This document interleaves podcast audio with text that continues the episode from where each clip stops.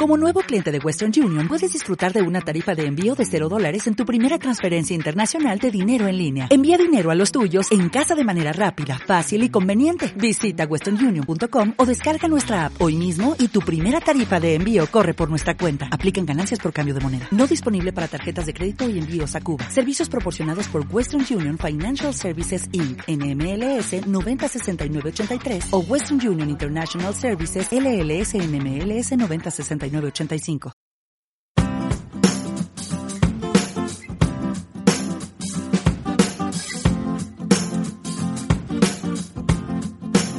Hola, querido escritor. Soy Amalia Sánchez, creadora de Era Ediciones y desde hace 11 años ayudo a escritores noveles o con poca experiencia en la edición a tener libros publicables, a llegar a las editoriales y a potenciar sus ventas. Hoy vamos a hablar en 5 minutitos de un tema que parece sencillo, pero que para mí es vital cuando hablamos de colocar un libro en editoriales o de que tus lectores te compren. Y ese tema no es ni más ni menos que el título de tu libro o de tu novela. Parece sencillo escogerlo y quizá a ti no te haya costado si has escrito ya por primera vez o si tienes en el mercado diferentes títulos o diferentes libros. Pero si tienes alguna duda o si no estás muy seguro de que ese nombre que has elegido defina el alma de tu libro, te voy a dar siete pautas o siete consejos con los que será más fácil titular de ahora en adelante. Comienzo con el primero de los trucos. ¿Has pensado, por ejemplo, en elegir el nombre del protagonista? Un ejemplo lo tenemos en libros como Rebeca, de Daphne du Maurier, Eva, de Arturo Pérez Reverte, o Ana, de Roberto Santiago. ¿Ves que son nombres muy cortos, eh, de dos sílabas la mayoría? Si son nombres cortos y sonoros, como es este caso que te he nombrado, ya sean femeninos o masculinos, te aseguro que funcionan muy bien. Y además estás dando muchísima información sobre ese personaje que va a protagonizar tu libro. Una segunda opción o un segundo truco es que elijas el nombre del lugar donde acontece la acción principal de tu novela, evidentemente, como título. Esto también es muy frecuente. De nuevo vas a tener un nombre para tu libro que es muy sencillo y a la par va a ser muy descriptivo porque vas a situar al lector en una escena, en un escenario y en un espacio concreto.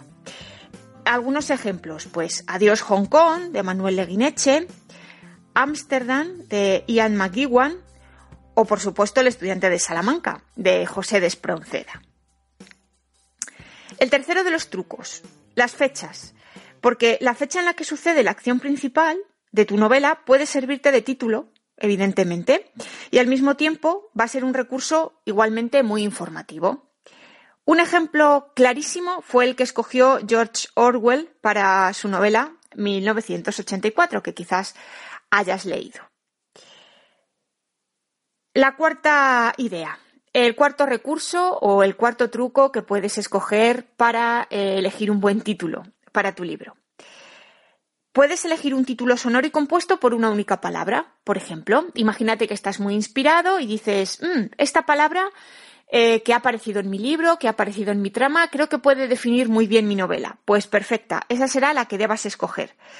Puedes elegir una palabra que haga referencia al argumento, como te decía, tanto de forma literal como de forma metafórica. No hace falta que siempre sea una palabra que tú escojas para tu trama, sino que a lo mejor la define muy bien de una forma metafórica, como paz o como alma, palabras así como muy etéreas, pero que son muy sonoras y que al lector seguramente pues le traigan a la memoria eh, momentos o recursos o leyendas, ideas, ¿no? Por ejemplo, eh, si tu novela, imagínate que es ciencia ficción y sucede en mundos que tú mismo has creado, ¿no? Pues bueno, pues podrías titular algo así como ficciones o planetas, nuevos mundos, otros mundos. Bueno, palabras que creo que pueden definir muy bien y que pueden servirte como inspiración para que, para que a través de una sola palabra eh, sonora y descriptiva tú puedas elegir el título del libro. O también te propongo, como una opción, es que escojas una frase hecha que resuma muy bien tu novela. Por eso eh, te recomiendo siempre que para elegir esa frase esperes a terminar de escribir el libro, porque quizá en la trama hay algunas frases, algunas citas, eh, algún pensamiento que es muy llamativo y que puede servirte muy bien para idear esa cita o frase. ¿Vale? Sé que lo normal, o que en algunos casos eh, es escoger primero el título y a partir de ahí ir escribiendo la trama. Bueno, pues yo te digo que siempre funciona mejor hacerlo al revés. Es igual que cuando escribimos un artículo periodístico, ¿no? Lo ideal es escribirlo primero y después titular. ¿Por qué? Por lo que te digo, ¿no? Porque quizás en la trama o quizás eh, según tú vayas escribiendo pueden surgirte ideas, citas, eh, personajes, acciones, recursos que pueden servirte muy bien como inspiración para escribir ese título o para escoger ese título que, defina también ¿no? a, tu libro. Como penúltimo consejo, te diré que puedes inspirarte en el título de una canción o composición musical, por ejemplo, a la hora de elegir eh, ese nombre ideal para, tu libro. Eh, quizás de todos los recursos que te he dado, no sea el más original, pero si tu libro tiene relación con alguna canción, con alguna ah, composición musical, bueno, pues siempre puedes recurrir a, ella para darle título a tu novela. Eso sí, asegúrate de que puedes hacerlo, de que el libro está libre, eh, el título de esa canción o esa canción en concreto o composición está libre de derechos para utilizarla y que tiene los permisos reglamentarios, ¿vale? Para que no haya ningún problema legal y para que tú puedas estar tranquilo a la hora de registrar tu, libro.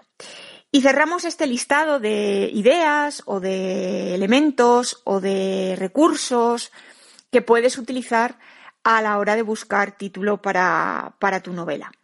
Una forma de atraer a tus lectores es que juegues, por ejemplo, con contrastes e ideas contrarias. Por ejemplo, viva muerte, calor helado, alegre tristeza, Además de que son como muy sonoros, muy poéticos, muy llamativos, si los acompañas de una portada o de una imagen que sea muy visual y de un resumen que tenga fuerza, vas a tener todos los componentes para que tu lector repare en tu libro cuando llegue a la librería, lo vea ahí y de entre todos los que hay lo pueda escoger. Ya ves que el título es mucho más importante de lo que parece aunque a veces no le damos la suficiente importancia y apostamos por títulos muy largos o eh, apostamos por títulos muy cortos con un subtítulo, eh, siempre es mejor frases muy cortas, frases muy llamativas o palabras que evoquen al lector eh, algún sentimiento, alguna emoción y que por eso se decante por, por tu libro en vez de por los de la competencia. Ya ves que son siete consejos muy sencillos que quizás en algunos casos has aplicado, eh, tal vez otros los habías pasado por alto, pero estoy segura que de ahora en adelante sí que los vas a tener en cuenta y estoy segura de que también te van a ayudar a tenerlo un poquito más claro a la hora de elegir ese título para tu novela. Como siempre te digo, si tienes alguna duda de todo esto que te he contado, de si no tiene del título de tu novela, si no lo tienes claro, si tienes alguna duda, solo tienes que escribirme eh, a través del formulario que vas a encontrar en mi página web, ¿vale?